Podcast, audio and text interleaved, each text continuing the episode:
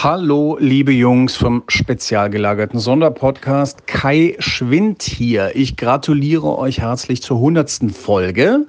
Nicht schlecht, muss man ja auch erstmal schaffen.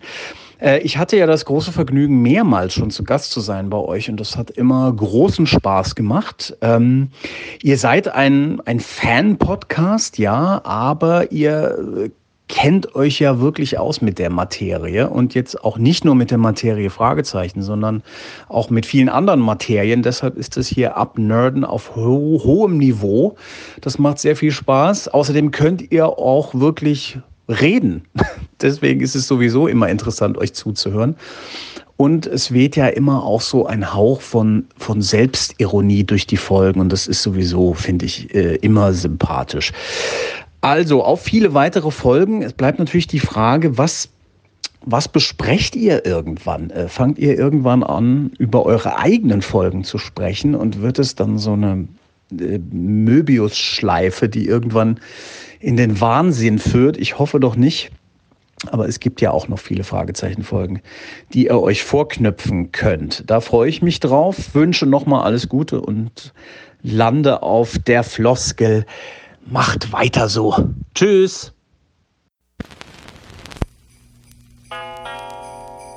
Der spezial gelagerte Sonderpodcast.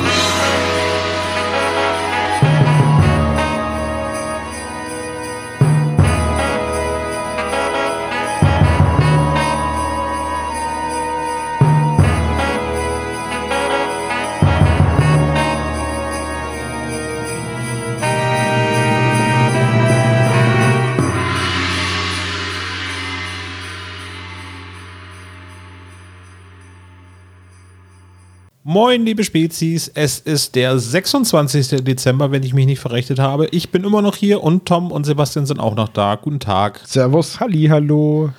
Und oh nein. Was denn? Widerlich. Tu das nicht. Ich muss immer, ich muss immer, wenn Olaf anmoderiert, auch irgendwie immer an den Schuh des Money zu denken. Ich weiß auch nicht warum. Okay. Ich verbiete dir, an den Schuh des Money zu denken. Nein, aber Servus zu sagen, das ist ja ganz furchtbar. Fröhliche Weihnachten übrigens, noch geht's ja. Das ist okay, aber dann hörst du auch auf Moin zu sagen. nee, weil mein Moin klingt halt super gut. Wer sagt das? Es Moin. klingt, äh, es klingt falsch. Das kann auch nur ein Bayer sagen. Irgendwie. Mein Moin klingt total super. mein Moin klingt genauso wie deins. äh. Also ich sag mal so, mein Moin, mein Moin klingt ja wohl besser als euer Servus. Weil ihr es auch noch falsch, also Toms Servus ist ganz furchtbar. Es kommt drauf an, aus welchem Gebiet du kommst. ja, das ist halt mit einem W geschrieben. Servus. Ach du lieber Gott, es ist so, ich kann nicht mal. Wir meinten den mal, Sklaven im Lateinunterricht, die erinnert Ach, euch. natürlich, klar. Ich kann nicht mal den Finger drauflegen, was so furchtbar ist. Es hört sich einfach nur so falsch an. Ich kann da bei deinem Moin ziemlich genau den Finger drauflegen. wo ist es denn die Betonung falsch? Ja, du betonst den falschen Vokal. Was muss ich denn betonen? Es gibt ja nur zwei, ein O und ein I. Ja, aber, aber man betont das I. Moin? Moin. Ach, moin. Ja, moin. Ist es aber nicht, ist es nicht unterschiedlich von Region zu Region? Weil ich habe auch ganz, ganz oft schon. Ja, also wenn du Moin Moin sagst, bist du ein Sabbelkopf. Nee, moin moin ist blöd. Aber ähm, würde ich auch nicht sagen. Aber ich habe halt auch ganz oft schon. Ja, Entschuldigung, habe ich das Off-Topic-Schild äh, übersehen? Ich habe halt auch, Olaf, Olaf, sei doch mal kurz, äh, ganz kurz nur, einmal, einmal nur kurz. Aber ich habe auch schon Moin gehört und da war das mehr so langgezogen. Ja, es gibt auch Leute, das finde ich immer ganz furchtbar, die kommen rein und sagen, Moin. Es geht immer sowas von auf den Wecker. ja, irgendwie geschwätzige Norddeutsche, das kannst du total abhaken. Ey. Ja, Sabbelköppe. Das wird bei Servus nicht gemacht. Servus. Es gibt nur noch die Verkürzung Sers. Das geht also noch kürzer. Oder, mm. aber das war's dann. Ich sehe hier so eine große Schere gerade über meinem Kopf schweben. Was ist denn das? schon, ja. Also ich wollte euch gerade eigentlich eine ganz traurige Geschichte erzählen. Es war vor ziemlich genau zehn Tagen, äh, als ich unterwegs war, um noch ein paar Weihnachtsbesorgungen zu machen. Und ich bin durch die Innenstadt von Bremen gelaufen und ähm, da gibt es einen kleinen Teil Weihnachtsmarkt, wo ich dann Ja, das ist, glaube ich dir auf jeden Fall, dass das Bremen traurig ist. wo ich äh, durchgehen musste und da herrscht Maskenpflicht. Zu Recht, weil es ja sehr, sehr voll ist und sehr viele Menschen auch Alkohol konsumieren, auch wobei diesmal ist es wirklich nicht so viel. Aber ich wollte gerade schwungvoll meine Maske aufsetzen und habe gerade diesen Teil zur Vorbereitung gehört. Und äh, wie soll ich sagen, mein Kopfhörer ist aus dem Ohr herausgeschnuppt und äh, ich sehe ihn auf den Boden fallen und denke, oh nein, aber der Gulli ist ja Gott sei Dank weit genug entfernt. bis denn eine irgendwie übersinnliche Kraft dafür gesorgt hat, dass mein Kopfhörer weiter über den Boden polterte und dann in diesen Gully reinfällt. So, jetzt hätte ich gedacht, Mist, jetzt ist er weg. Ich muss mir jetzt neue Kopfhörer oder einen neuen Kopfhörer kaufen. Sehe ihn aber noch. Wisst ihr, das ist so unerreichbar nah. Ich konnte mit meiner Hand in diesen Gully reinfassen und mit der Spitze meines Mittelfingers konnte ich noch äh, den Kopfhörer berühren. Warum zum Geier hast du den Gullideckel nicht einfach rausgehoben? Das habe ich ihn auch gefragt, aber in Bremen in der Innenstadt sind die Gullideckel angeschraubt. Ja. Wieso muss ich dir das eigentlich als Süddeutscher erklären? Das ist ganz einfach. Meine Kopfhörer haben eine Schnur und die sind mir noch nie in den Gully gefallen. Ich habe mich gerade auch gefragt, warum du jetzt irgendeine Geschichte vom Nikolaus auspackst, aber nein, du willst wirklich so tun, als hätten wir das am zweiten Weihnachtsfeiertag aufgenommen. Richtig. Äh, so, und äh, dann bin ich halt auf dem Weihnachtsmarkt umhergegangen, um zu gucken, ob ich dort irgendwo einen Magneten auftreiben kann an einer Schnur, so, so ein altes Kinderspielzeug. Es gibt nämlich auch äh, Blechspielzeugstände und so weiter und so weiter. Habe ich nicht bekommen, aber am Das wäre, Haushaltswarenstand. glaube ich, das Lustigste, was ich mir vorstellen kann, wie Olaf mit so einer kleinen Angel vom Fischerangel über einem Gullideckel Entenangeln. Oh, das hätte ich ja wirklich machen können. Oh, Ja. Mann. und, und versucht mit, mit, so einem, mit so einer Magnetangel seinen Kopfhörer aus dem Gully zu fischen. Ich meine, das, das hätte bestimmt so verzweifelt ausgesehen, dass die Leute dir irgendwie Kleingeld geben, damit du nicht versuchst, Kanalisationsfische zu angeln.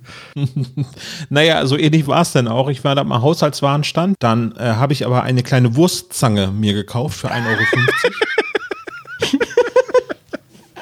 als, als, als Fingerverlängerung. Ich bin dann zu diesem Gully zurückgelaufen und ich schaffe es wirklich, meinen Kopfhörer vorsichtig, der hat sich auf ein so ein kleines Laubbett hingelegt an der Seite des Gullis und ich fing an, den herauszufischen und schaffe es auch wirklich, ihn zu greifen, ziehe ihn vorsichtig hoch, aber mit einem Mühe der Randspitze dieses Kopfhörers bleibt er an, an der Kante des Gullydeckels hängen und es macht plupp und er war nie wieder gesehen. Ey, das ist so geil, wie Olaf mitten in der Bremer Innenstadt von so einem Gully kniet und mit so einer, mit so einer komischen Grillzange da in dem Ding rumfischt, ey. Oh. Ja, vor allen Dingen, das war irgendwie so ein Moment der Schande auch. Es, es gibt denn, es gibt noch so eine Dame, die macht so Schattenrisse. Die schneidet das mit so einer kleinen Nagelschere, macht die ja dann von einem Porträt sozusagen so einen Schattenriss daraus. Und die stand auf einmal neben dir und hat er gesch die, die stand, der. Stand war direkt daneben und dann hatte sich eine Dame unterhalten, was macht der Mann denn dort? Und dann, er scheint etwas verloren zu haben. Vielleicht ist ihm Geld in diesen Gully gefallen. So. Und dann habe ich gedacht, so, wenn mir jetzt diese Dame von diesem weirden Schattenrissstand hilft, dann wirklich, wirklich erbärmlich so. Und Und morgen kommst du da hin und da gibt es von dir so Schattenrisse, wie du da auf Knien neben dem Gully sitzt mit so einer kleinen Angel in der Hand. Genau, ich wollte, das wäre es eigentlich gewesen. Können Sie mir da bitte einen Abzug von machen? heißt das Abzug? Also ich habe mich da ja immer ein bisschen drüber lustig gemacht, also generell über diese Kopfhörer ohne Kabel, die man sich einfach nur in die Ohren steckt, weil man die bestimmt ständig verliert.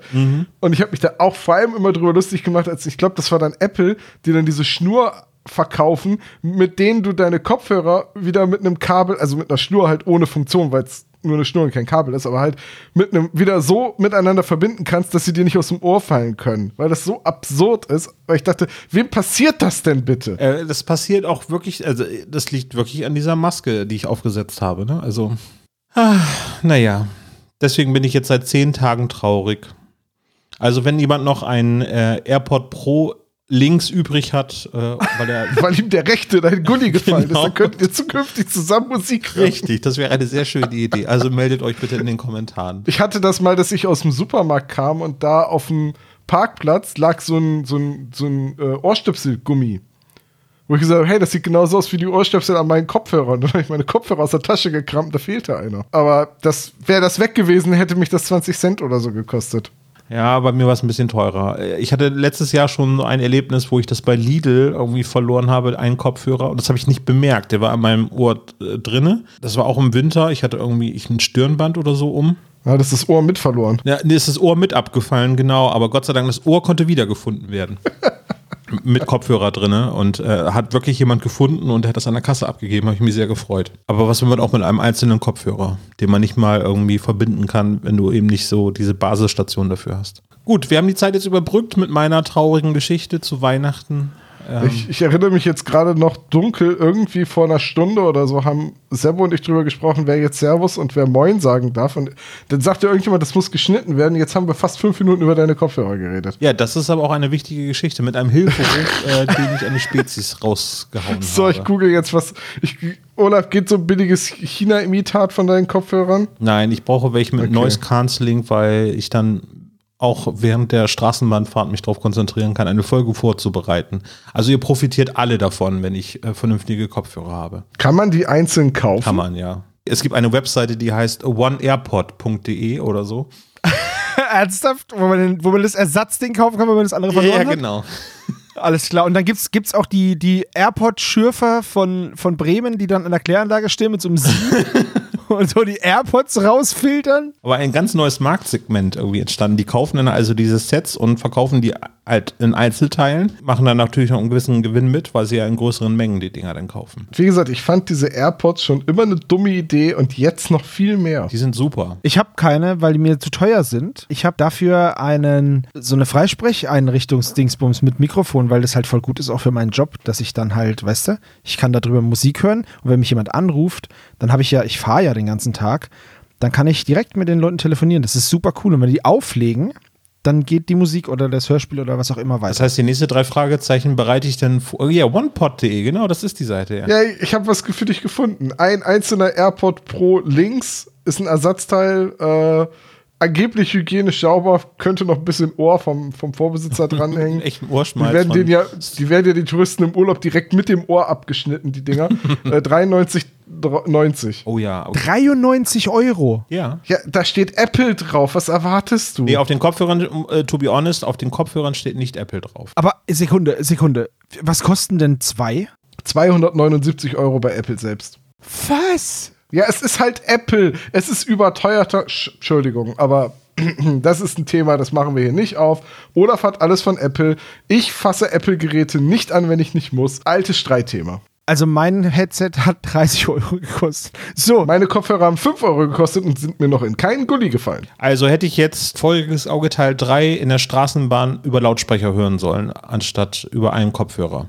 Das war jetzt der kreative Vorschlag von Sebo, oder? nein, nein, nein, ich habe nein, nein, nein, ich habe so ein, ich habe doch auch so ein In-Ear-Ding, aber halt mit Mikrofon dran. Also das ist jetzt keine, das ist eine Freisprecheinrichtung, die du dir ins Ohr steckst, weißt du? Mit Ja, einem das sind Mikrofon. die AirPods auch. Ja. Ja, ja, genau. Aber ich habe halt nur dieses eine Ding und das ist so groß, dass ich es nicht verlieren kann. Ah, okay, verstehe. Ja, der wäre wahrscheinlich dann so auf dem Gully liegen geblieben. Das fällt auf Gully den zusammengestürzt. genau. Das fällt auf den Gully und nicht innen rein. So, wir brauchen eigentlich nicht so viel über die Rahmensachen sprechen, weil vom Cast her gab es keinen Zuwachs. Ne? Haben wir auch jetzt keine Zeit mehr für. Entschuldigung. Äh, nee, Cast ist alles das gleiche geblieben. Das heißt, alle, die wir schon kennen, handeln auch in diesem dritten Teil des Hörspiels. Ja, es gibt keine neuen Sprecher, die dazukommen.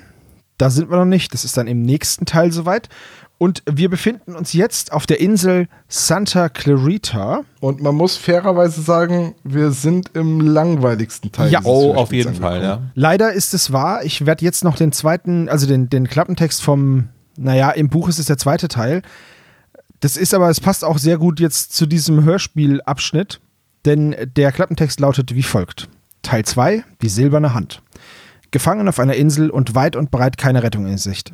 Wer ist der mysteriöse Unbekannte, der Justus in seiner Gewalt hat? Worauf hat er es abgesehen? Der erste Detektiv sitzt in der Falle. Doch da macht er einen aufschlussreichen Fund. Wird er seinen Gegner überlisten und aus dem Kerker entkommen? So, und im Endeffekt hat er jetzt drei Anläufe, bis das klappt. Ja, richtig. Aber erst einmal Props an den Erzähler. Axel Milberg hat in den ersten Szenen sich richtig, richtig reingelegt, um dieses Aufwach-Szenario. Also das Ganze fängt hier in dem dritten Teil so an, dass Justus irgendwie ein Geplätscher hört und er denkt, dass Onkel Titus gerade beim Duschen wäre. Ich habe mal in einem Interview gelesen, dass das bei Axel Milberg auch wirklich Method Acting ist. Also der hatte einfach im Studio gepennt. Ja, so war das.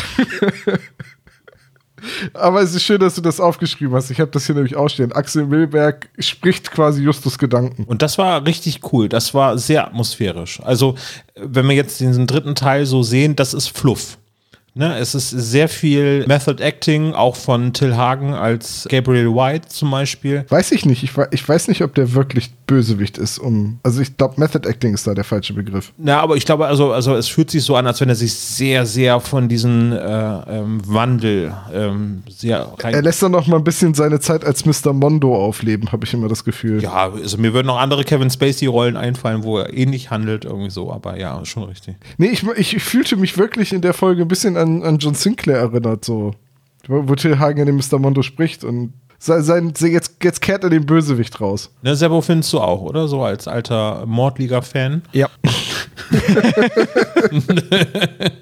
so kriegen wir Sebo zum Schweigen, ne? So. Ja, aber ist richtig. Es wird sehr viel für Charakterspiel Zeit gelassen, so in diesem dritten Teil, finde ich auch, ja. Und dann gibt es halt einen sehr langen Teil äh, Escape from the Island. Ja, das ist jetzt. Ah, diese Szenen lassen sich eigentlich. Also, wir können die natürlich jetzt Stück für Stück durchgehen. Ich habe sie mir immer ganz kurz und knapp zusammengefasst, also immer mehr oder minder in einem Satz. Also, als erstes wird Justus eingesperrt und aus dieser Zelle entkommt er dann. Beziehungsweise. Nee, jetzt bist du schon weiter. Nee, er wird auch befragt, ne? Genau, erstmal mutiert Justus zum Neinhorn. Denn Mr. White kommt und ja, nimmt ihn ins Verhör und sagt, du weißt doch, wo das feurige Auge ist. Nein. Doch. Nein. Doch. Nein. Das ist der Punkt, wo ich nicht so sicher bin. Das haben wir ja auch dann im Klischee-Koeffizienten nachher abgebildet.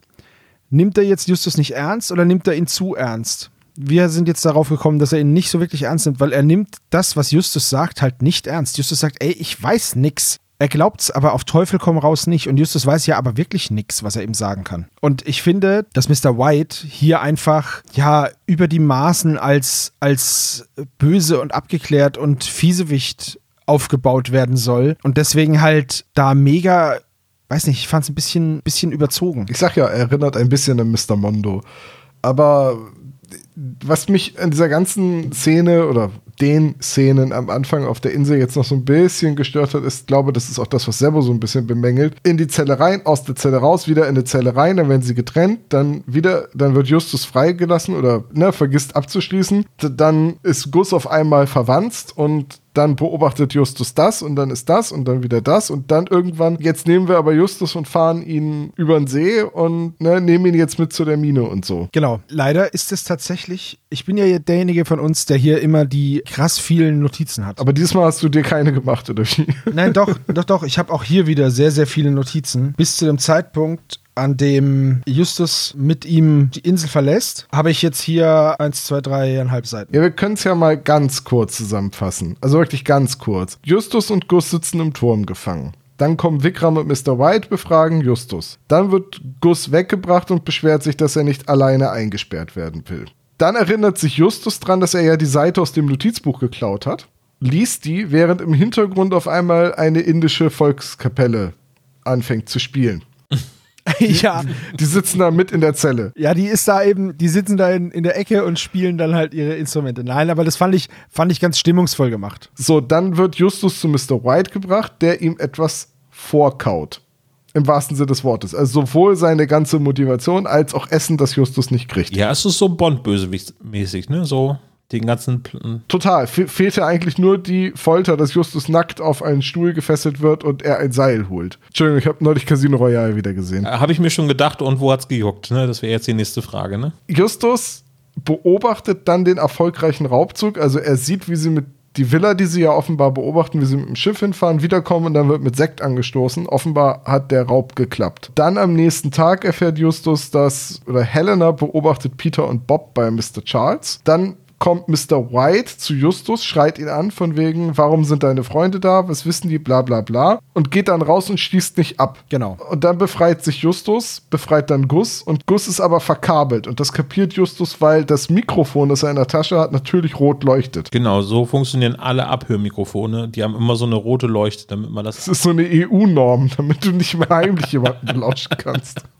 Ganz genau. Also, es gibt jetzt so ein paar Punkte, wo ich auf die Charaktere mal kurz eingehen möchte. White ist nämlich die ganze Zeit nur am, am Toben, am Drohen und am einen auf Bösewicht machen und das finde ich halt sehr überzeichnet.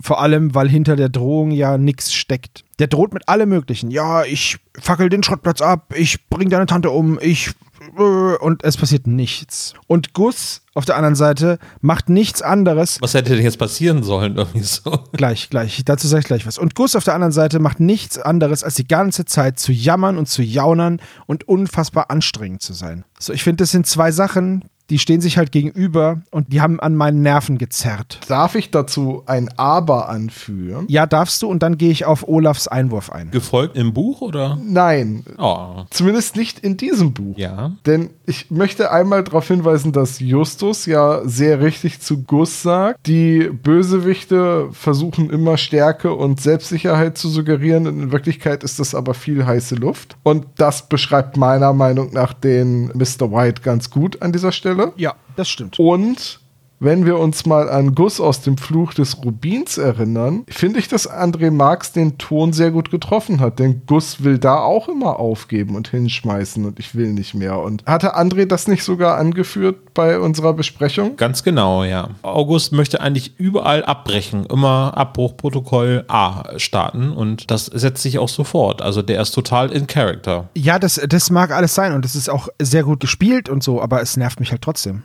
Wenn es das machen soll, dann voll gut, aber es, es nervt mich halt. Aber auf jeden Fall ist Justus listig und auch glaubwürdig listig. Es ist jetzt nicht so, dass er so, so Deus Ex Machina ist, sondern, das hatte ich auch beim letzten Mal schon erwähnt, Justus handelt sehr plausibel als Justus. Ich meine, abgesehen davon, dass er eine Mary Sue oder irgendwie sowas schon bei der letzten Teil der Besprechung schon äh, tituliert war, aber den Plan, den er jetzt schmiedet, finde ich ganz, ganz genial. Er improvisiert sehr gut. Das stimmt. Diese kurzfristige Entscheidung eben, dass er das Ganze eben nach Dalton hier zur Quecksilbermine äh, verlagert, greift in der Story natürlich sehr gut wieder auf, warum auf einmal diese Mine so eine entscheidende Rolle spielt, obwohl sie ja eigentlich ja nur so ein Cold Opener ist für die Geschichte. So wirkt es erstmal, so dass es eine komplett andere Geschichte ist, die scheitert. Aber dann in Teil B wird das dann angedeutet, so, ja, warum hat das jetzt was mit di- dieser Mine zu tun? Und Peter und Bob fangen an, an Justus zu zweifeln und jetzt wird das im Prinzip erklärt und da, da schließt sich jetzt dieser Kreis. Und das ist verdammt gut erzählt, finde ich. Also im Buch ist es noch deutlich besser und mag sein, dass irgendwie der Weg dorthin etwas langatmig vielleicht ist. Aber dass sich so dieser Kreis schließt, ist eigentlich im Prinzip ganz großartiger Justus. Ja, da gebe ich dir recht. Ich wollte nur noch ganz, ganz kurz auf deine Frage eingehen, weil ich gesagt habe mit den Drohungen, das ist, dass ich das so Ja. doof finde. Und du gesagt hast, ja, was, was soll er denn noch machen? Das ist genau das. Wenn du einer Drohung nicht Nachdruck damit verleihst, dass du sie ausführst, dann ist es einfach nur witzlos. Kleine Geschichte aus meiner Kindheit. Ich habe mich mal in einem Restaurant daneben benommen. Da hat mein Vater gesagt, wenn du jetzt nicht aufhörst, gehen wir heim. Das habe ich dann noch einmal gemacht. Dann sind wir nach Hause gegangen, mein Vater und ich, in dem Moment, als die Pizza kam. Das habe ich nie mehr gemacht. Und wenn jetzt mein Vater das nicht gemacht hätte, dann hätte ich daraus nichts gelernt, weißt du? Und darum ist geht's. die Angst der Kinder, wenn man bis drei zählt. Ne? Genau. Und wenn du nämlich dann mal, was passiert, wenn man bis, keine Ahnung. Du musst dafür sorgen, dass du nie bis drei zählen musst. Und deswegen finde ich diese Drohungen, die er da ausspricht, die sind halt sehr überzeichnet. Und deswegen sind sie für mich halt nicht bedrohlich. Weißt du, was ich meine? Ja, aber vielleicht wäre das ja auch die Lösung gewesen, dass Mr. White sich hinstellt, Justus, ich zähle bis drei. Und dann, nein, nicht die drei. Ich wollte gerade sagen, wenn du bei drei nicht die Wahrheit aussprichst, bringe ich deine Tante um. Ja, aber das ist ja auch im Prinzip genau das Dogma, was da dann irgendwie jetzt aufgemacht wird. Wenn er bis drei zählen würde und offensichtlich Batman hat sich ja nach den Fledermäusen benannt, weil das ja seine größte Angst aus Kindheitstagen ist.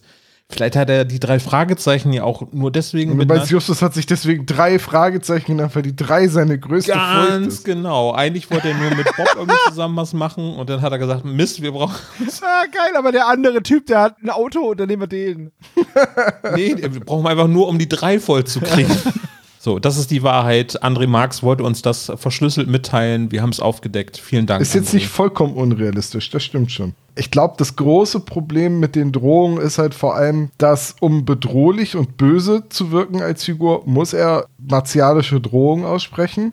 Aber in so einer Jugend-Krimiserie kann der den Drohungen halt keinen Nachdruck verleihen, weil er kann jetzt nicht anfangen, Justus zu prügeln oder zu foltern oder wirklich sich in irgendwelche Gewaltexzesse reinzusteigern. Das würde ein bisschen den Rahmen des Buches sprengen. Absolut Also- richtig. Ja, ja, klar, natürlich. Da sind. Das ist eine maxialische Drohung. in Aber, aber es gibt ja durchaus drei Fragezeichen Bösewichte, die so kaltblütig sind, so, ne? Clarissa Franklin knallt sie ab oder die verrückte Omi aus dem Mann ohne Kopf, wo sie dann in der Garage eingesperrt werden werden und so weiter. Oder, oder Mr. Claudius. Also, Ja, Mr. Claudius hat jetzt Das ist ein Good Guy. Ne? Immerhin hat er Nur- sich nur eine Zigarette angezündet, aber naja, egal. So, jetzt wolltest du sagen, Justus Idee, jetzt die in die Falle in der Mine zu locken, die fandst du gut. ja, weil, weil Justus eben das nimmt, was er hat. Und daraus versucht halt irgendwie eine Lösung für sich zu knüpfen. Und es fällt halt alles so an den richtigen, an das richtige Plätzchen und es ist wie so ein Puzzle, das er nicht zusammenpuzzeln wollte, aber während er versucht, sich irgendwas einfallen zu lassen, schafft er es, daraus ein Bild zu formen und das Ganze so zu zusammenzustückeln, dass es halt auch wirklich glaubhaft ist. Und das finde ich richtig, richtig gut. Mir gefällt es. Und ja, das habe ich mir deswegen auch extra aufgeschrieben. Und deswegen finde ich das, ich finde es sehr glaubhaft, wie er das rüberbringt und dass das der Grund ist, warum er jetzt von der Insel darf, das finde ich auch sehr gut gelöst. Ja, äh, ist auch irgendwie ein bewährtes Rezept, dass er quasi Leute dahin führt, wo quasi er nur selber weiß, wie man dort rauskommen kann. Also er hat es, glaube ich, ein bisschen anders geplant. Er wollte, dass die in den Fahrstuhl steigen und dann irgendwie wollte er da den Strom rausziehen, wenn sie da oben gerade im Korb hängen, glaube ich, ne? Ja, ich weiß es nicht genau, aber er wollte ja irgendwie diesen Fahrstuhl, also er hat sich halt in der Mine, hat er sich das dann überlegt, weil er gedacht hat, naja, vielleicht kann ich in der Mine entkommen. Genau, ist ja auch nicht die verkehrteste Idee, weil er weiß ja, wenn man mit diesem Fahrstuhl nach oben fährt, dann kann man ja nicht hinterherkommen und das ist ja das Komplizierte daran Es gewesen. wäre aber schon super naiv davon auszugehen, dass alle Bösewichte gleichzeitig in den Fahrstuhl klettern und ihn unten stehen lassen. Also ich glaube, so hätte er nie im Leben alle auf einen Schlag bekommen. Stimmt vielleicht. Aber äh, war es nicht auch schon so, dass die welche Verbrecher in der Zentrale gefangen genommen haben, indem sie halt über die Geheimgänge geflohen sind? Ja, richtig. In den Filmen ist es äh, so passiert. Also in den drei Fragezeichen-Filmen, da, da ist es irgendwie, dass sie die Leute in derZentrale einsperren und dann auf dem Skateboard irgendwie abhauen. Stimmt, ja, du hast recht. Na gut, dann ist das halt äh, eine filmische Anleihe oder so, aber auf jeden Fall eine eigentlich äh, im Prinzip sehr coole Idee.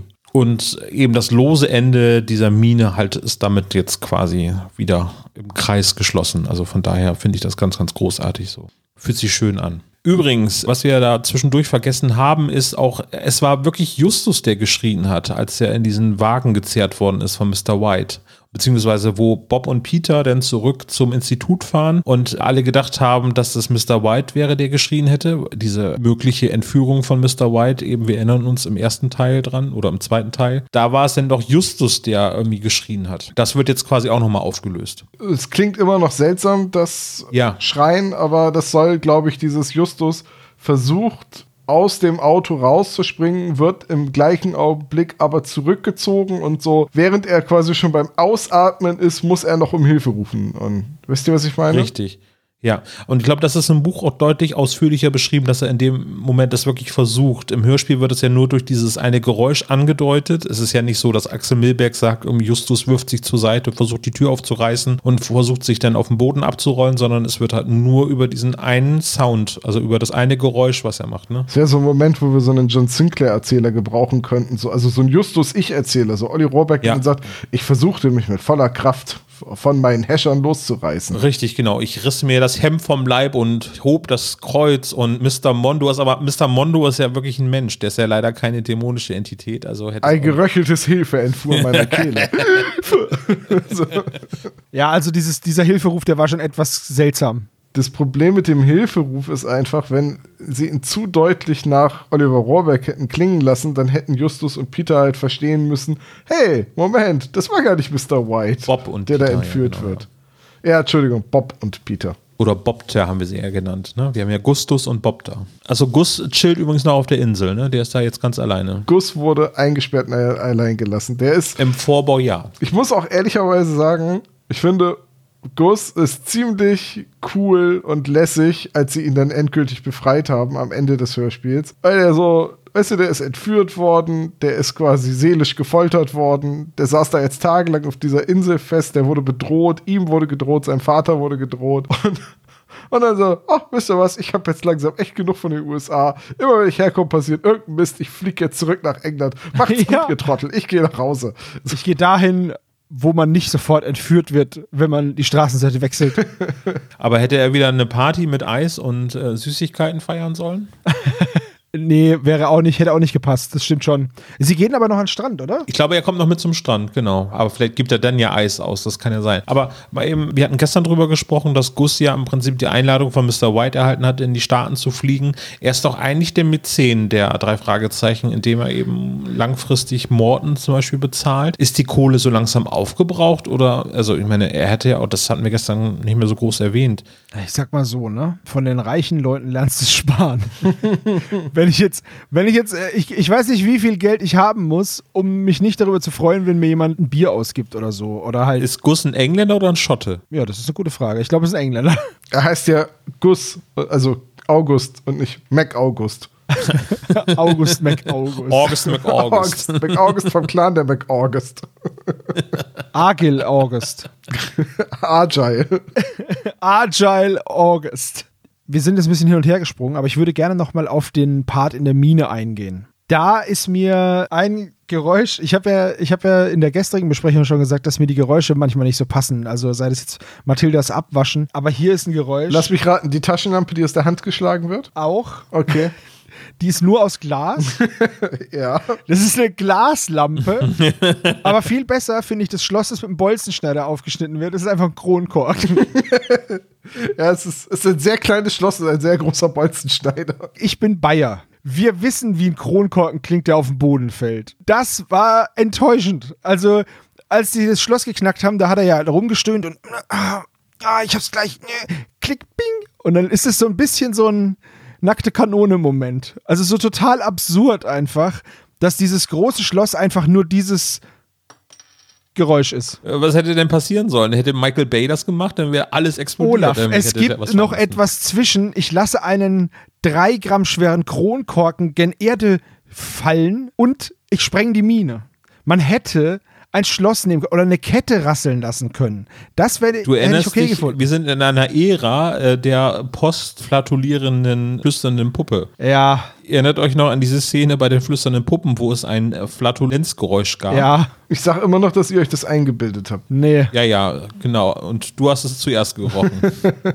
Das war äh, Flatulenz, sage ich euch. Interessant finde ich aber die Idee, dass Justus dann, als sie das Licht anmachen und dadurch ja auch der Korb sich in Bewegung setzt, denen so entkommt und sie dann oben einsperrt. Wobei, wie er sie einsperrt, leider, weil wir keinen Justus-Ich-Erzähler im Stile von John Sinclair haben, wieder nicht so schön klar wird, weil das wieder nur mit einem Geräusch deutlich gemacht wird, wo man sagt, was macht Justus? Jetzt schiebt er nochmal eben schnell den Kleiderschrank vor den Fahrstuhl oder was ist da los? Ja, es ist ja so ein, so ein Blech, das er da irgendwie reinhaut. In diesen Schacht. Und er hat eigentlich noch das Vorhängeschloss seiner Gefängniszelle dabei. Ach, guck. Beziehungsweise ein Vorhängeschloss, das er geöffnet hat und seitdem in der Hosentasche mit sich rumträgt. Ja, hätte er auch super mit einem Socken zusammen als Waffe benutzen können. Justus, was hast du denn da in deiner Hose? Ein Socken und ein Vorhängeschloss. Verstehe. Ist es nicht in irgendeinem Scheibenweltroman, wo Rincewind als einzige Waffe im Kampf gegen den Drachen eine Socke mit einem halben Stein drin äh, ansteppt und der Drache so irritiert von dieser lächerlichen Waffe ist, dass er ihn deswegen nicht tötet? Leider bin ich da nicht so tief drin. Äh, die Scheibenwelt ist noch was, was mir. Ich weiß nicht mehr, war das Wachen Wachen oder so? Es ist auf jeden Fall dieses Buch, wo der Drache die Herrschaft in Morpok übernimmt. Wenn du das sagst, glaube ich dir das jetzt ungesehen. Irgendwelche Spezies werden es wissen und die schreiben das in die Kommentare und ich bin ganz dankbar dafür. Wenn Ines das jetzt hört, schlägt ihr ihre Hände über den Kopf zusammen. Wahrscheinlich. Ihr, ihr dummer Mann wieder gar nichts weiß, ne? Oh, Sind das wieder Idioten da, ey? wieso Oh. höre ich mir das überhaupt an? Jetzt kommt's. Das ist das Prinzip dahinter. das ist das Konzept. Ich hatte ja mich auch mit Hannes über Larry Brand unterhalten und dann haben wir über James Bond gesprochen und dann sagte ich ganz selbstsicher übrigens, ja, auch übrigens der 006 ist auch der Bösewicht bei Goldfinger. Goldeneye. Ja, richtig. Irgendwas mit Gold halt. Ja. Und ich meine, dass ich mich ziemlich gut mit James Bond-Filmen auskenne, aber dann natürlich freudsche Fehlleistung, erstmal schön den falschen Film erwähnt. So. Na. Aber die Spezies haben mich darauf aufmerksam gemacht. Vielen Dank. Oben angekommen, also ich habe mir das übrigens so vorgestellt, abgesehen jetzt von diesen Geräuschen und Abriegeln und so, dass das einfach so ein Seilzug ist, der, also oder beziehungsweise so eine Seilwinde ist, die oben äh, den Fahrstuhl quasi bedient, sodass der eben halt kein festes Korsett hat drumherum, wo man hochklettern könnte, sondern dass es einfach nur so ein Korb ist, der hochfährt. Ja, so habe ich das auch mir vorgestellt. Genau, und wenn der oben ist, dann sind die halt da unten gefangen. Und das war meine naive Vorstellung so, dass man da eigentlich gar nicht groß Vorrichtungen treffen muss hier, sondern einfach nur hochfahren und Deckel zu und Affe tot. Da seid ihr ja endlich. Das ist dann dieser Sample, den ich äh, irgendwie ganz, ganz komisch finde, von äh, Oliver Rohrbeck eingesprochen, weil es klingt so, als wenn er irgendwie das woanders aufgenommen hätte und nicht im Studio. Ja, ne? Und vor allem auch nicht im Freien irgendwie. Ja, richtig. Er steigt da halt gerade aus dem Auto aus und er sitzt quasi noch im Auto, als er das sagt, glaube ich. Also, glaube ich jetzt mal. Nee, kommt er da nicht gerade aus diesem Fahrstuhl hoch? Nee, nee, nee, nee, nee, nee, nee, nee. nee, nee, nee, nee, nee. Justus kommt aus dem Fahrstuhl, verbarrikadiert die Tür, rennt zum Auto, fährt Ja, auf der okay. anderen Straße zurück, weil er sich nämlich denkt, dass seine Kumpels ja wissen, dass das jetzt der andere Weg sein muss, weil sie, ne? Wenn ich weiß, dass du weißt, dass er was weiß und so. Ja, aber auf jeden Fall ist er dann schon wieder die Coolness in Person. Also abgesehen davon, dass die Aufnahme komisch war, so, aber dieser, ich bin zwei Tage entführt worden und das ist eigentlich die längste Zeit, wie einer der drei Fragezeichen verschwunden ist. Bis auf Peter, der ja schon in Shanghai fest saß. Ja, aber da ist er auch nur einen Tag weg. Also die fliegen doch gleich hinterher.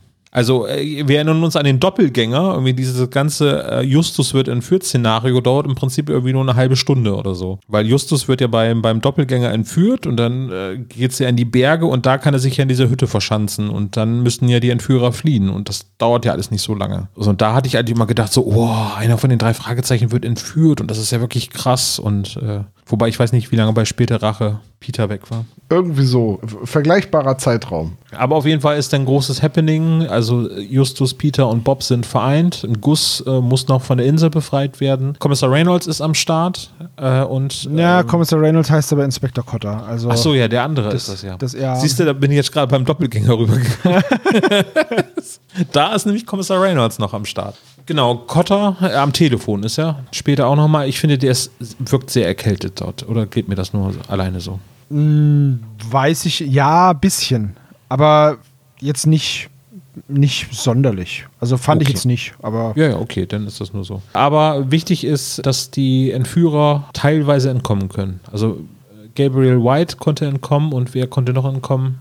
Äh, Gabriel und Vikram sind entkommen. Vikram, genau. Und Helena und Bruce, die beiden Bauernopfer, die sind jetzt verhaftet worden. Die Erklärung, warum White und Vikram entkommen sind, die fand ich ein bisschen, die ist ein bisschen zu kurz gekommen. Ich, da würde ich gerne mal wissen, Tom, wie war denn das im Buch? Weil Justus sagt einfach, ja, war ich wohl zu langsam an den Höhlen ausge an den Ich Höhlenausgang. wollte, ich wollte gerade fragen, wollt ihr es am Ende oder wollt ihr jetzt schon eine Portion AIB haben? Aber gut. Jetzt bitte, eine, eine, aber eine kleine Portion, aber mit Streuseln drauf. Ist ja Weihnachten. Oh, Klein. Wir haben bis hierhin schon mehrere kleinere Abweichungen. Auf die gehe ich später ein. Das jetzt ist eine etwas größere Abweichung, denn ihr erinnert euch, ich habe ja gesagt, bei 200b, dass Mr. Shaw und Mr. Andrews zusammen mit ihren Söhnen ermitteln, aber alles versauen. Und das geht hier weiter. Die sind nämlich Bob und Peter zur Mine gefolgt. Die sind quasi mit Peters Auto zurückgefahren. Nee, gar nicht wahr. Die sind mit Bobs Auto zurückgefahren mit dem Käfer. Dann hat Peter so ein Haarnadel-Wendemanöver gefahren, um den weißen Kastenwagen zu verfolgen. Dann gibt es da noch einen bösen Anruf auf dem Handy. So, ihr fahrt wie besenkte Säue. Was habt ihr vor? Und ab da gehen die beiden nicht mehr ans Telefon, um die Väter loszuwerden. Die Väter klemmen sich aber an den MG ran und verfolgen sie zur Mine. Da angekommen haben sie allerdings, weil Peter und Bob ja das Auto abstellen und einen anderen Weg laufen, um nicht aufzufallen, die aus den Augen verloren und nähern sich dann der Mine und hören dann Mr. White und Vikram um Hilfe rufen und erinnern sich dran, ach, das ist doch dieser Mr. White, das ist doch einer von den Guten und befreien ihn.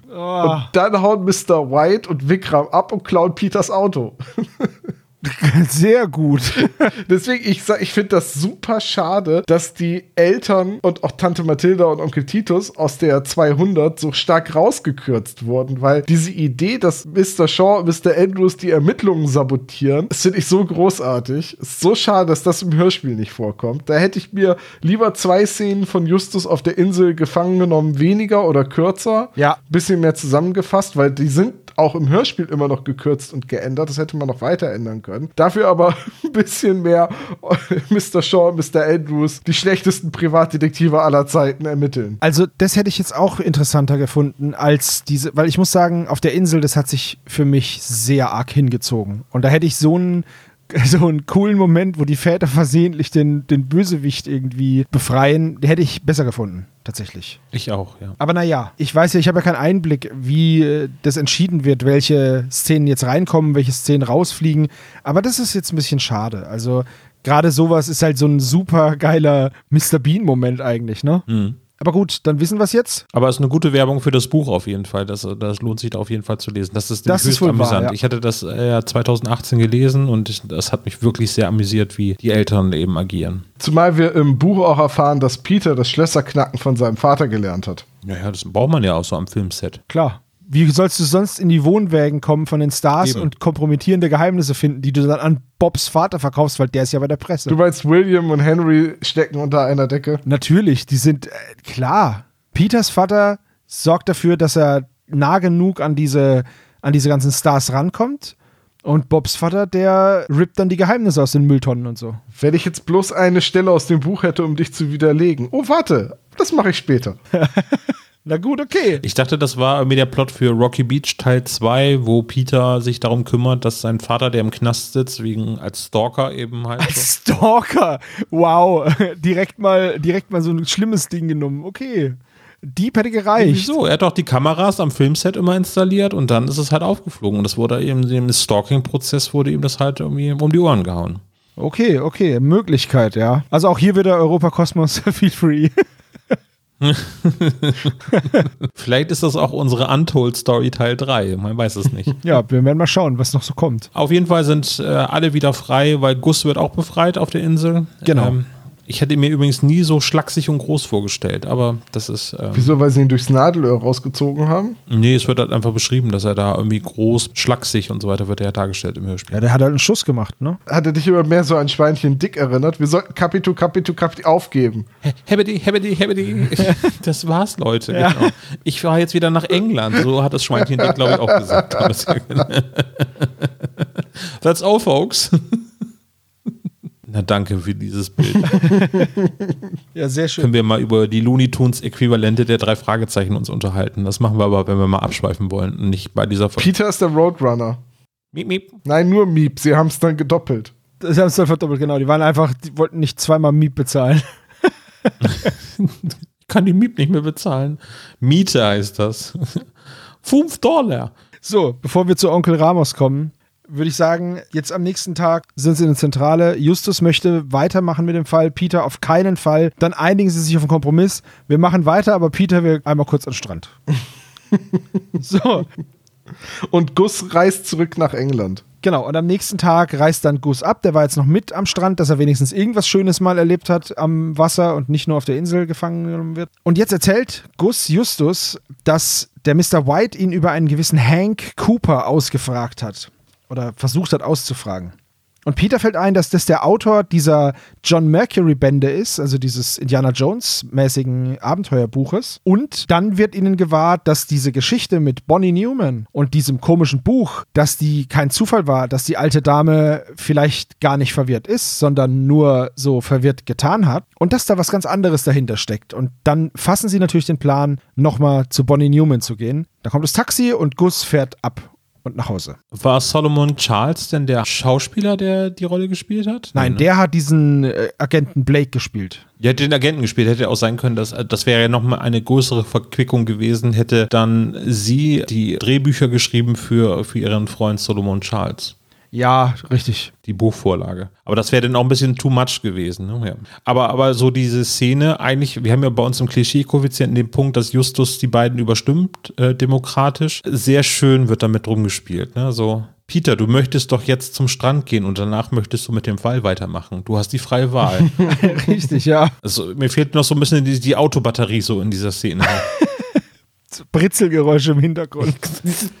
ja, ja, genau, wir wollen das genau so machen. Sehr schöne Szene. So, und dann sind wir auch schon in der letzten Szene dieses Teiles angelangt. Und zwar bei Bonnie Newman zu Hause. Und jetzt wird halt wieder viel erklärt und nochmal gesagt, naja, also es geht hier um dieses Auge und um die Hand. Und Bonnie Newman hat tatsächlich damals, als Hank Cooper gestorben ist, diese Buchreihe von John Mercury weitergeführt und ein Buch geschrieben, das John Mercury und der Tempel der Gerechtigkeit hieß. Das wurde dann aber aufgrund von Rechtsstreitigkeiten nicht aufgelegt. Und es gibt nur eine einzige gebundene Ausgabe und das ist praktisch eher so ein Erinnerungsstück für Bonnie Newman, die sich dieses Buch selber hat binden lassen, um es einfach zu haben. Und als Helena bei ihr einbricht und nach, nach Horatio, ach, verdammt, Horatio fragt, stellt sie sich halt dumm und tatterig und tut so, als wüsste sie nichts und wäre verwirrt, nutzt dann aber das Klingeln von Peter und Bob um dieses wichtige, für sie wichtige Buch aus dem Haus zu schaffen und gibt es denen, sagt, ja, ja, hier, ich wollte es euch ja allein, bla bla bla.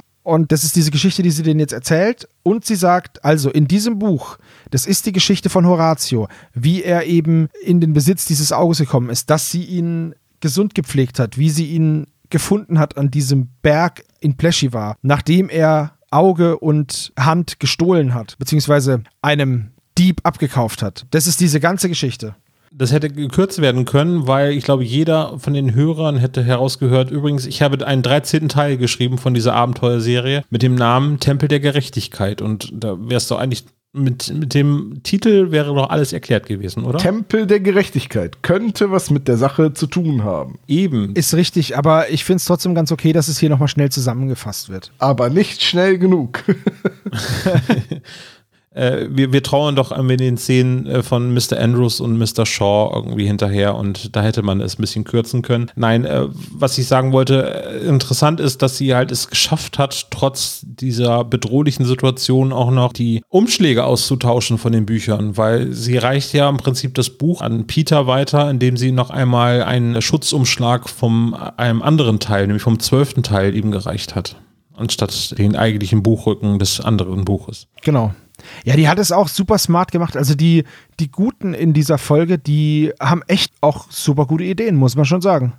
Ja. Die machen viel aus dem, was sie haben. So, und bei, bei diesen ganzen Geschichte, also ich, äh, André Marx wird sicherlich bei uns in die Kommentare reinschreiben oder ich hoffe, dass das richtig gestellt wird. Sicherlich doch. Sicherlich doch, ne? Also total unüberheblich hier so von mir jetzt gerade das zu vermuten, dass das gehört wird. Aber so diese, ja, der wollte halt nicht, dass seine Bücher fortgesetzt werden und dass es einen Rechtsstreit gab. So, das hatte für mich so ein bisschen so ein Geschmäckle mit dabei. Ne? So. Robert Arthur Vibes, ne? Ich habe hier auch in meinen Notizen stehen, das erinnert mich total ein bisschen an Robert Arthur, nur dass der ja schon zu Lebzeiten einen Nachfolger gesucht hat. Aber auch diese Rechte liegen bei einem Verlag, ja, ja, genau. etc. Ich denke etc. So, hm, geschickt eingefädelt. Und irgendwie wieder so ein ähnliches Motiv wie bei Feuerturm, von wegen Mhm. Drehbuch und so. Ja, ist aber legitim. Ist auch noch nicht, ich finde noch nicht zu verbraucht oder so. Ist jetzt nicht. Nein, über, überhaupt nicht. Ich finde das eigentlich sogar total gut, dass die Frau alle wichtigen Hinweise in diesem Buch hat und die in Sicherheit bringen wollte und dann lassen Mr. Shaw und Mr. Andrews die klauen. Ja, aber also und insgesamt auch die Motivation, dass sie daraus ein Buch geschrieben hat, weil das ja wirklich eine sehr, sehr aufregende Geschichte war von Horatio August, den er da erlebt hat. So. Ja, die Geschichte, diese Abenteuergeschichte von Horatio, die ist auch super. Also die hat mir auch echt gut gefallen. Vielleicht wird das ja Folge 250. Ohne die drei Fragezeichen dann halt. Bestimmt nur Horatio. Ja, also das, das fand ich auch echt cool, wie die sich kennengelernt haben und so. Fand ich sehr, sehr schön und hat Spaß gemacht, dazuzuhören bei dieser Erklärung, fand ich jetzt. Und dann, der Cliffhanger für diese Episode ist jetzt, dass das Buch im MG lag, der MG aber gestohlen wurde. In dem Moment aber Cotta anruft und sagt, der MG ist wieder da, aber das Buch ist weg. Dum, dum, dum, dum. Ich habe noch AIB und einen alternativen Titel zu dieser Folge. Tom, was haben wir denn noch verpasst? Also, Justus Flucht von der Insel ist ein bisschen anders oder seine Fluchtversuche. Da ist es so, dass er halt die ganze Zeit von so einem Klanggeräusch, also Klang, Klang, Klang in die Irre äh, getrieben wird. Und das ist ein Vorhängeschloss, das an, äh, draußen vor seinem Fenster an so einem Gitter dranhängt. Und mit diesem Vorhängeschloss schafft er es dann, also er fischt das da weg und dann schafft er es mit dem Bügel des Vorhängeschlosses Schrauben loszudrehen und so Gitter zu lösen und sich eine Gitterstange zu holen. Und dabei wird er dann allerdings erwischt und das ist dann die erste Fluchtszene. Also dieses auch, dass Mr. White die Tür nicht abschließt beim Rausgehen, das ist so im Buch nicht. Justus schafft es halt einfach, sich zu befreien. Das finde ich aber dann schade, dass das im Hörspiel anders gemacht wurde, muss ich ganz ehrlich sagen. Es ist deswegen, weil das ist eigentlich ein Moment, wo Mr. White und Vikram sehr spontan improvisieren und Justus eine Falle stellen. Und im Hörspiel wirkt das sehr von vornherein geplant, dass sie ihm diese Falle mit dem Mikro stellen. Ja, ja. So, dann ist aber wieder das Gleiche, ne? Die fahren dann zu der Insel, beziehungsweise er wird von der Insel runtergebracht, meine ich, und er muss dann belauschen wie Peter und Bob. So, dann kommt das Ganze Ganze mit den Eltern, also mit den Vätern bei der Mine. Das in der Mine ist fast genauso wie im Buch, da ist kein großer Unterschied. Die Idee, einen Tag am Strand zu vollbringen, ist allerdings Tante Mathildas Idee. Denn Tante Mathilda möchte feiern, dass Justus wieder da ist. Und zwar soll er sich von den Strapazen mit einem Tag am Strand erholen und Gus darf natürlich mit. Und wer auch dabei sind, sind die Eltern von Peter und Bob, die dann sich entschließen, so eine Art Selbsthilfeverein, Eltern von ermittelnden Jugendlichen zu gründen und Strategien, wie, wie man mit solchen Belgern umgeht. Und Bob kommentiert das recht knapp mit dem, na toll, jetzt verbünden sich auch noch unsere Eltern gegen uns. und Mrs. Shaw sagt irgendwie, jetzt kennen wir uns halt schon so ewig, aber irgendwie ha, haben wir nie viel Zeit miteinander verbracht. Auch dabei sind unsere Jungs so enge miteinander befreundet. Das sollten wir auf jeden Fall ändern. Und man, man hört schon, wie quasi Onkel Titus eine Weinflasche aufmacht, die zukünftig dann bei Wein und Käse Karten spielen zu, zu sechs. Das ist so die große Änderung. Dann Gus holt sich auch kein Taxi. Gus wird natürlich stilecht von Morton und dem Rolls-Royce zum Flughafen gefahren. Ja, der bezahlt sie auch quasi. Immerhin bezahlt er seit Jahren dafür und dann kann man auch Gus schon mal mit seinem selbst gemieteten Rolls-Royce quasi zum Flughafen fahren lassen. Äh, aber hat er eine Flatrate gebucht oder ist das eher so nach Aufwand und dann sagt Gus so, ha, muss vielleicht doch nicht. ich kann auch laufen. Ich habe gerade keinen Rubin dabei. es ist natürlich klar, warum das aus dem Hörspiel rausfliegt. Ne? 2018. Andreas von der Meden ist gerade gestorben. Und da möchte man jetzt vielleicht nicht unbedingt Morten auftauchen lassen, wenn man nicht muss. Und das ist schon eine Stelle, wo man ne, auf Morten verzichten kann. Ja, schon richtig, ja. War das nicht auch so, dass es im Buch die Szene zu Anfang, du hast gesagt, so ein komisches Geräusch war? Ich meine mich daran zu erinnern, dass Justus davon geträumt hat, wie Brittany unter der Dusche steht und nicht Onkel Titus. Nein, er träumt definitiv von Onkel Titus unter der Das Dusche. hast du dir vielleicht gewünscht, aber nein. Voll irgendwie so die Erotik-Szene mitten im Drei-Fragezeichen-Hörspiel so. Ah, Brittany. Hast mich zwar verraten, aber ach, Brittany. Wie gesagt, ne, Liz, die Justus weckt, weil er einen Albtraum hat und ich dachte so, wow, was geht da? Und dann, ja, er schläft in einem Liegestuhl vor der Zentrale. Wop, wop, wop, wop. Das sind so die großen Änderungen. Wie würdet ihr denn die Folge nennen, wenn das jetzt nicht gerade. Also es gibt da ja diese langlebige Filmreihe um harte Kerle und schnelle Autos. Ich glaube, ihr wisst, welche ich meine. Cars von, von Pixar? Ja, muss Cars gewesen sein. Und ich möchte gerne, dass es ein Spin-off von den drei Fragezeichen gibt um Henry Shaw und William Andrews. Und es soll dann bitte Last and Clumsiness Andrews and Shaw heißen. Das hätte ich sehr gut. Oh Mann, ich, ich hätte die Väter wirklich gerne in dem Hörspiel erlebt, aber schade. Es wäre so ein schönes Spin-off. Stell dir das mal vor, dann wird das verfilmt und dann auch mit Dwayne Johnson und Jason Statham. Dann ist Jason Statham Peters Vater. Ja, dann braucht Peter aber den Fall nicht mehr alleine lösen. Dann läuft einfach Peters Vater da durchs Wasser am Meeresgrund entlang auf die Insel, steckt alles kurz und klein und geht wieder nach Hause. Ich würde immer erwarten, dass Peter immer eine Augenbraue hochzieht. Das ist ein- Aber stellt euch doch bitte einfach mal vor, wenn Dwayne The Rock Johnson Bobs Vater wäre. Eine Sache verstehe ich nicht, Sohn. Wie konntest du mit mir als Vater so langweilig werden? oh, wow.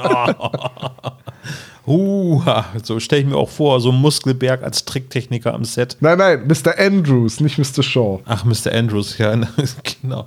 Ja, so stelle ich mir einen Journalisten vor. Genau so. Undercover-Journalist ist, äh, keiner erkennt ihn Einer der wieder. besten Szenen übrigens ist, ich weiß gar nicht, wie der Film hieß, wo er zusammen so einen Hardboiled Cop mit Samuel L. Jackson spielt. The Other Guys heißt der, glaube ich. Mit Mark Wahlberg und ähm, The Rock jetzt, wie heißt denn der Komiker? Nee, der andere, äh, der Lockenkopf. Kevin Hart. Der Lockenkopf? Die anderen Cops, darum geht es darum, dass eben The Rock und Samuel L. Jackson so die Hardboiled Cops sind und dann bei so einer Verfolgungsjagd dann die glorreiche Idee haben, weil sie so harte Kerle sind, einfach aus dem Hochhaus runterzuspringen, weil da bestimmt irgendwie etwas liegen wird, was sie auffangen wird und die dann einfach dabei verrecken. Und dann wird der Fall von Mark Wahlberg und Will Ferrell. Will Ferrell übernommen, genau, ja. Habe ich noch nie von gehört. Der Film ist von 2010. Okay, kenne ich, äh, kenn ich auch nicht. Ja, äh, ist so eine Guilty Pleasure-Geschichte, aber guckt euch das gerne mal an. Es ist sehr, sehr lustig. Ob- Obwohl ich jetzt eine sehr lustige Szene schon gespoilert habe. Okay, also ein Spin-off-Vorschlag von Tom. Äh, wen wollen wir das einreichen als Vorschlag? Kari, André oder vielleicht Christopher? Ja, ich glaube, das wäre so eine Christopher-Geschichte. Und Andrews. Väter. ermitteln. Rocky Beach Teil 2. So wie Peter Griffin am Telefon. I have no special skills. Diese Taken-Parodie. nee, was- oder was? Kermit der Frosch. Äh, meinst du Taken oder, oder 96 Stunden? Ich weiß es, Es nicht gibt mehr. irgendeine Nummer von Seth MacFarlane, wo er diesen Telefondialog aus Taken nachmacht und ich glaube als Peter Griffin von wegen äh, ich habe keine äh, speziellen Fähigkeiten und ich werde wenn du meine Tochter nicht zurückgibst, werde ich dich wahrscheinlich nicht finden und nicht verfolgen und halt einfach alles ins Gegenteil gekehrt. Habt ihr alle gesehen von Taken? Es ist ein sehr, sehr guter Film. Also der erste ist auf jeden Fall sehr, sehr gut. Im zweiten und dritten Teil merkt man, dass er ein bisschen alt geworden ist, der Hauptdarsteller. Und, ähm, Ich finde ja so geil, dass Liam Neeson-Film, dass, dass, dass man schon sagen kann, das ist der nächste Liam Neeson-Film, weil der hat quasi mit Taken sein eigenes Genre bekommen. Alter Mann geht nochmal aufs Ganze. Richtig, und kämpft against all odds. Dieser, dieser neue Film ist doch der an, dem, mit der, an der mexikanischen Grenze, oder? Ich weiß nicht, ob das noch der aktuellste ist, weil es gab da ja auch noch irgendwie der Scharfschütze, The Marksman, der Genau, ist ja, das ist der. der. The Marksman ist der an der mexikanischen Grenze. und dann gab es noch Honest Thief und so weiter und so weiter. Äh, ja, ja, jetzt direkt in ihrer Videothek zu bekommen. Aber bei Taken Teil 2 springt er doch über einen zwei Meter hohen Zaun und damit sind ist diese Szenen 13, einigermaßen- 14 Schnitte oder so. Ja, Ne? genau, 17 Schnitte waren es, glaube ich. Wo man denkt, wow.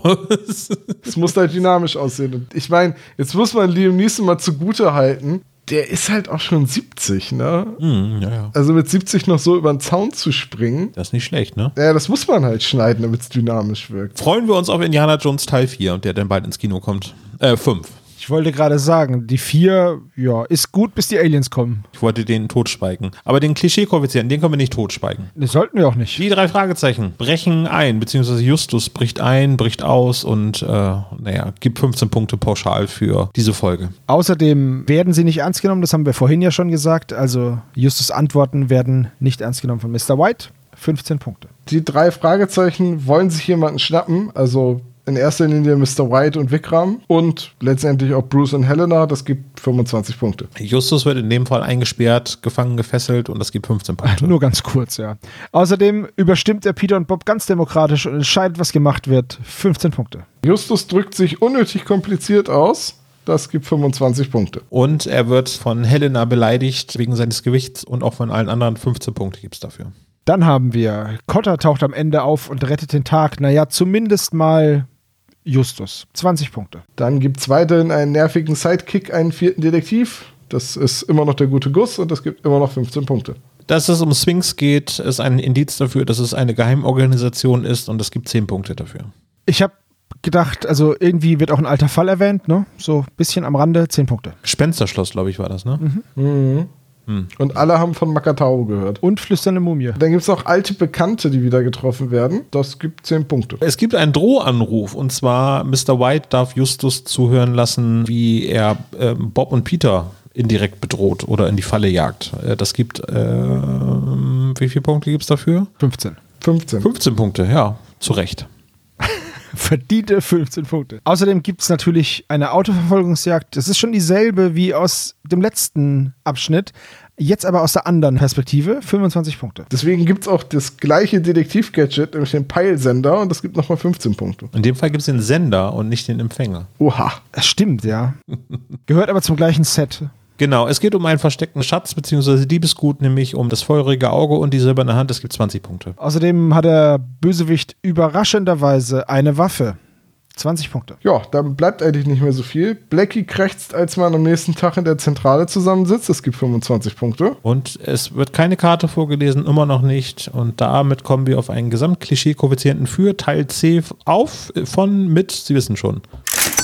310 Punkten mit insgesamt 18 Klischees.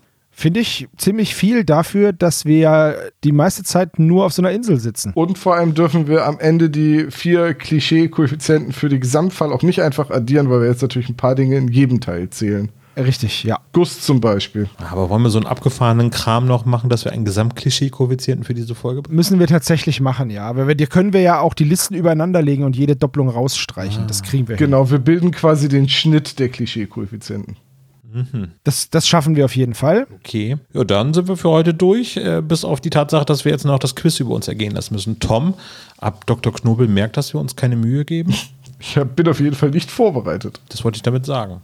Das ist ja mal was ganz Neues. Hey Junge, ist Weihnachten, weißt du? Ja, ja, ich meine, Dafür können wir vernünftig Moin sagen. das kann ich auch. Ich will Servus. Nicht. Ekelhaft.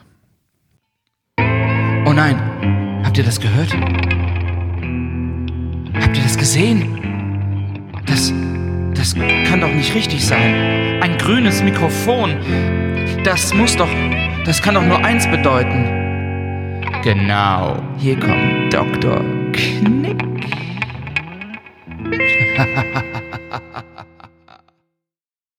Hallo Dr. Knobel. Hallo, es ist schön, wieder da zu sein. Man sieht euch ja gegen. Als wäre es erst gestern gewesen. Ja, Ja. es wäre erst gestern gewesen. Ist es ja auch. Wir sehen uns so oft, das ist der Wahnsinn. Öfter als die eigene Familie verrückt, oder? Ja, Ich würde sogar sagen öfteres.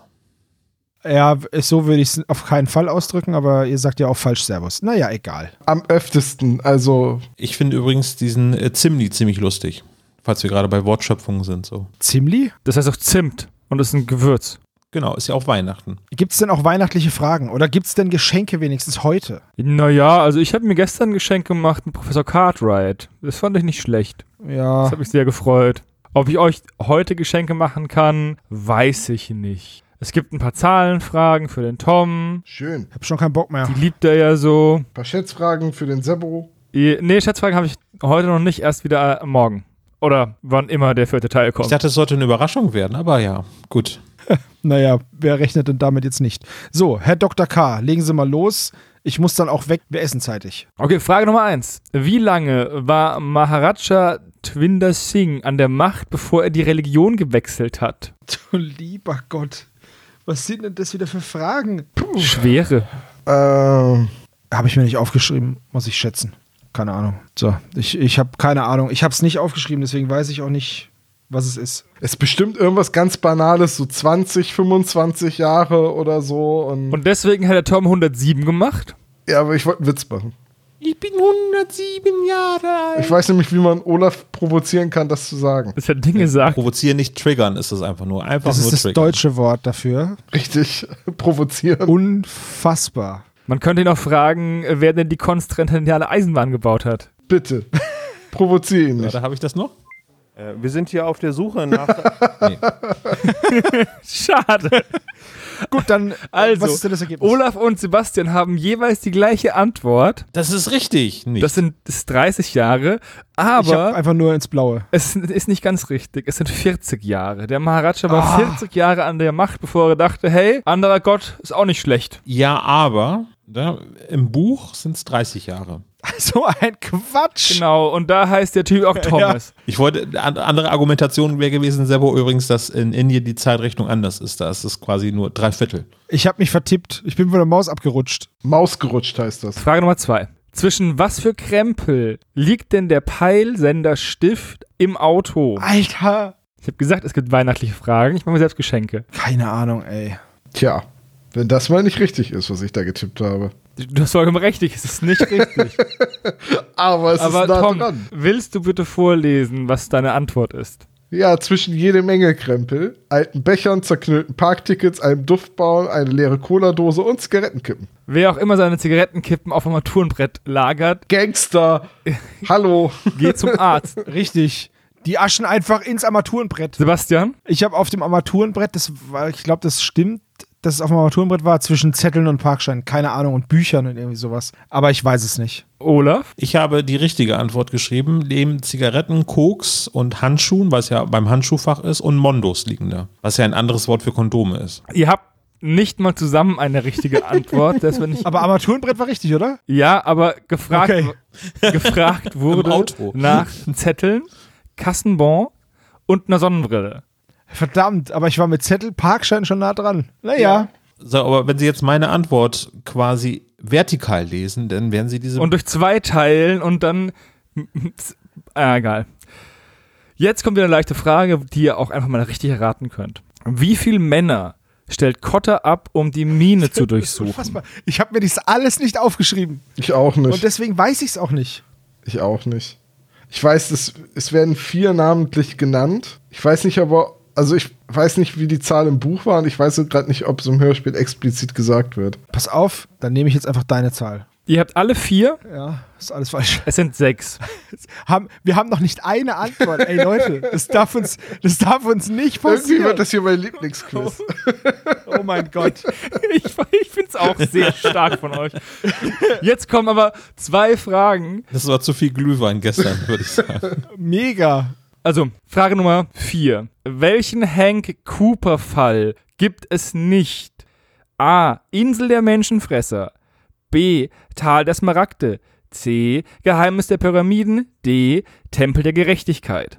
Das ist keine Fangfrage. Also Tempel der Gerechtigkeit zählst du als Cooper-Fall, auch wenn Cooper den gar nicht selber geschrieben hat. Genau. Okay. Der wäre ja unter seinem Namen erschienen. Gut, ich habe jetzt hier Ihnen den Benefit of a Doubt gegeben und nicht gedacht, dass Sie uns so reinreiten. Also, habt ihr alle geantwortet? Ja. Tom, was hast du für, was für Ex-Buch hast du? A, B, C oder D? Ich habe Menschensklaven für den Ninja-Gott. Das ist richtig, weil es es nicht gibt, aber es war nicht gefragt. Olaf, was hast du? Ich habe geschrieben, A gibt es nicht äh, und D gibt es offiziell auch nicht, weil D wurde ja nicht verlegt, sondern das ist ja nur ein Fanfiction-Werk. So, und ich gewinne jetzt mit der einzig richtigen Antwort heute Abend. B. Es ist nämlich das Tal der Diamanten und nicht der Smaragd. Sehr richtig, Scheiße. Sebastian. Hattest du nicht gesagt, dass es keine Fangfrage ist? Es ist ja keine Fangfrage. Es heißt Tal der Diamanten und nicht Tal der Smaragde. So, machen wir auf dieses Fiasko den Deckel drauf. Ich freue mich so. Frage Nummer 5. Was kann man wahrscheinlich in der Mine in Dalton abbauen? Ist es A. Papagoid, B. Armbrusterid, C. Parachachinarid oder D. Witzekeid? Das haben sie sich doch ausgedacht. Das sind alles Mineralien und eins davon enthält das Element Quecksilber. Ich habe die noch nie gehört. Kannst du nochmal sagen, bitte? A, B, C, D? Es hilft auch nicht, Olaf. Plimplonkwoid, Zwickzwackoid. A. Papagoid. B. Armbrusterid. C. Parachachnerid. D. Witzekeid. Ich habe keine Ahnung. Das klingt alles ausgedacht. Ich wollte es gerade sagen. es klingt. Keines dieser Gesteine Gibt's ist die alle ausgedacht. wirklich? Die gibt's alle. Okay. Die gibt's alle wirklich. Aber nur eins davon enthält halt Es Quecksilber. gibt ein Witzogarit. Witzekeid. Ist denen nichts mehr eingefallen? Witzkeid. So wie bei Darmstadtium? Naja, das ist halt nach Personen benannt oft. Und offensichtlich hieß der Mann Witzke. Ein Steinium, hallo? Boah, ist das schwer, ey. Ich habe die alle noch nie gehört. Was nimmt man denn da? Ey, wir sollten den Quizmaster austauschen gegen jemanden, der kein Chemiker ist. Ich habe tatsächlich was darüber gelesen. Ja, natürlich. Eben gerade Nein, bei nein, nein, Bei also Schere, Stein, Papier Ja, vielleicht. ich habe ja auch gerade bei Ich Wikipedia. weiß, dass in Quecksilberminen meistens Zinn mit abgebaut wird. Das ist ja keine Überraschung irgendwie. Und deswegen habe ich jetzt gerade versucht, das irgendwie herzuleiten. So. Ja, deswegen sagt man, das liegt vor in Form von Zinnober, aber das, das kam ja bei den Antworten nicht vor. Ich sag, ich rate. Ja, eben, deswegen bin ich ja so stutzig irgendwie. Und ich versuche jetzt irgendwas, das auf Zinn irgendwie zurückzuführen ist. Aber Also ich habe einfach einen Buchstaben geschrieben. Die Namen habe ich mir sowieso nicht merken können. Ich habe halt einfach nicht B genommen, weil ich gedacht habe, naja, B war schon bei der Antwort davor. Wahrscheinlich nimmt er nicht B, nehme ich C. Es gibt hier ja noch das Poento Galrit, das Karlauer Galrit und Witzig Garit und so weiter. Nee, keine Ahnung. Also, Olaf hat A, das Papagoid. Das ist ein Silikat. Das ist falsch. nee, nee A war doch äh, dieses Zinner-Abit, oder? Es gab nichts mit Zinn. B ist das Armbrusterid. Das hat Tom genommen. Das ist auch ein Silikat. Das ist falsch. Na geil. D hat niemand genommen. Das ist Witzkeid. Und Das ist Sulfat. Das ist auch nicht quecksilberhaltig. Alter, Und damit hat Sebastian mit C, Yes! mit ich habe Parachachnerid. das genommen, was am ist, dümmsten ähm, klang. das ist ein Silber-Quecksilber-Verbindung. Wie heißt es? Para? Parachachnerid. So zumindest, vielleicht ist die Trennung der Silben anders, aber so würde ich es aussprechen. das habe ich noch nie gehört. Ja, wieso auch? Das sind alles Mineralien, die teilweise nur einmal in der Natur gefunden worden sind, in der Größe eines Stecknadelkopfes. Toll. Das ist doch alles geschwindelt. Das sind Okay, also ich, ich schreibe mir tatsächlich nur eine gewusste Antwort zu, zugute. Das war die Antwort, die Hat davor. ja gereicht, ne? Ja, ja, ja, du mich Naja, auch, nein, ey. das, das letzte war einfach nur hart geraten. Und ich habe vorher A getippt und dachte, nee, das klingt blöd, das nimmt er nicht. B, nee, B war es bestimmt auch nicht, weil er hat vorhin schon B genommen. Ich nehme jetzt einfach C. Ich möchte festhalten, dass weder Olaf noch Tom eine richtige Antwort haben. Und Sebastian Oh mit zwei richtigen Antworten, Eine eine Antwort und einem Ratespiel. ja, der einzige und verdiente Sieger des Quiz ist. Danke, danke, danke. Äh, die Glückwünsche bitte direkt an mich. Und ansonsten äh, würde ich sagen, haben wir heute alle verloren. Also ich habe gewonnen. Also ich hätte wirklich mit Zinnober-Sachen gerechnet. Das, das, wäre zu leicht gewesen. Also ja, ja, auf jeden Fall. Ja, ja, ja war viel zu einfach wäre das gewesen. Weihnachten ist vorbei, Olaf. Es gibt keine Geschenke mehr. Nein, es ist noch Weihnachten. Gut, dann zurück zum Plätzchenteller. Herr Dr. Knobel da vorne hat er Mauras Loch gelassen. Jungs, wir sprechen uns morgen wieder. Und liebe Spezies, danke fürs Zuhören. Einen besinnlichen Weihnachtstag noch und bis morgen. Tschüss. Ciao. Bis dann.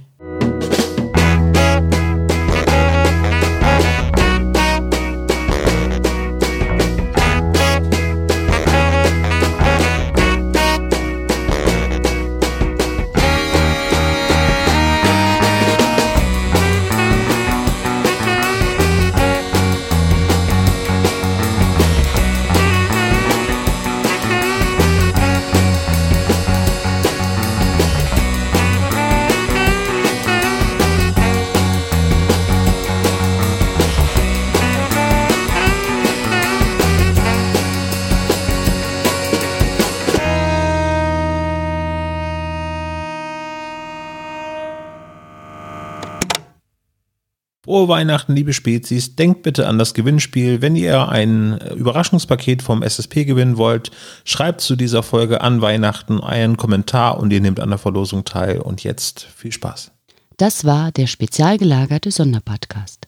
Ihr könnt die Jungs unterstützen über patreon.com slash spezialgelagert oder über paypal.me slash spezialgelagert. Der SSP bedankt sich recht herzlich bei Dr. Orgel für das tolle Intro und der Station Voice Heinz Kreinbaum.